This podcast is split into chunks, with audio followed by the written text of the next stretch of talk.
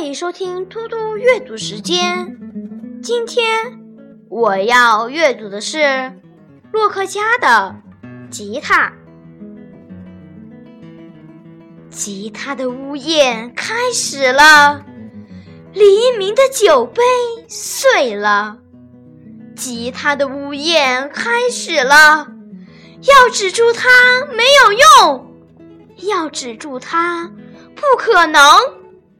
他单调的哭泣，像水在哭泣，像风在雪上哭泣。要止住它，不可能。他哭泣是为了远方的东西，南方的热沙。渴望白色山茶花，哭泣没有号的箭，没有早晨的夜晚。于是，第一只鸟死在枝上。啊，吉他！心里插进五柄利剑。谢谢大家，明天见。